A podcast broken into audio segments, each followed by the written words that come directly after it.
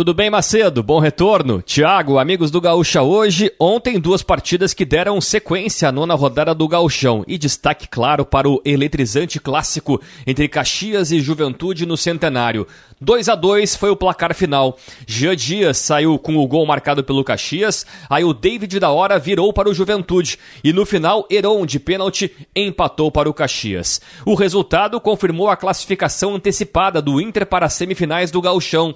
Na outra partida, partida da noite no Passo da Areia, com gol de Thiago Santos, o São José venceu o São Luís por 1 a 0. O São José, brigando pelo G4, está na quinta colocação com 12 pontos. E o São Luís, brigando para não cair, é o décimo colocado com 7. A dupla Caju ficou da seguinte forma: o Caxias, ainda dentro da zona de classificação, é quarto colocado com 14 pontos. E o Juventude caiu para sexto, agora somando 11 pontos. Tem mais um jogo hoje à noite pelo Gauchão.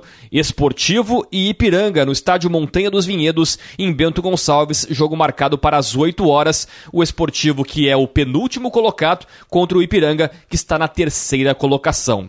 E também destaque para esta terça-feira na Recopa Sul-Americana. O Flamengo tentando o título de campeão. Às 9h30, a equipe do técnico português Vitor Pereira encara o Independente Del Valle do Equador no Maracanã. Na ida, o Del Valle venceu por 1 a 0 0 e joga por um empate. Para fechar, também Copa do Brasil, o Grêmio só joga amanhã contra o Campinense, mas já sabe que se passar pela equipe da Paraíba vai enfrentar Resende ou Ferroviário. E o jogo ocorre nesta terça-feira às 13h30 da tarde. O Ferroviário joga pelo empate. Macedo.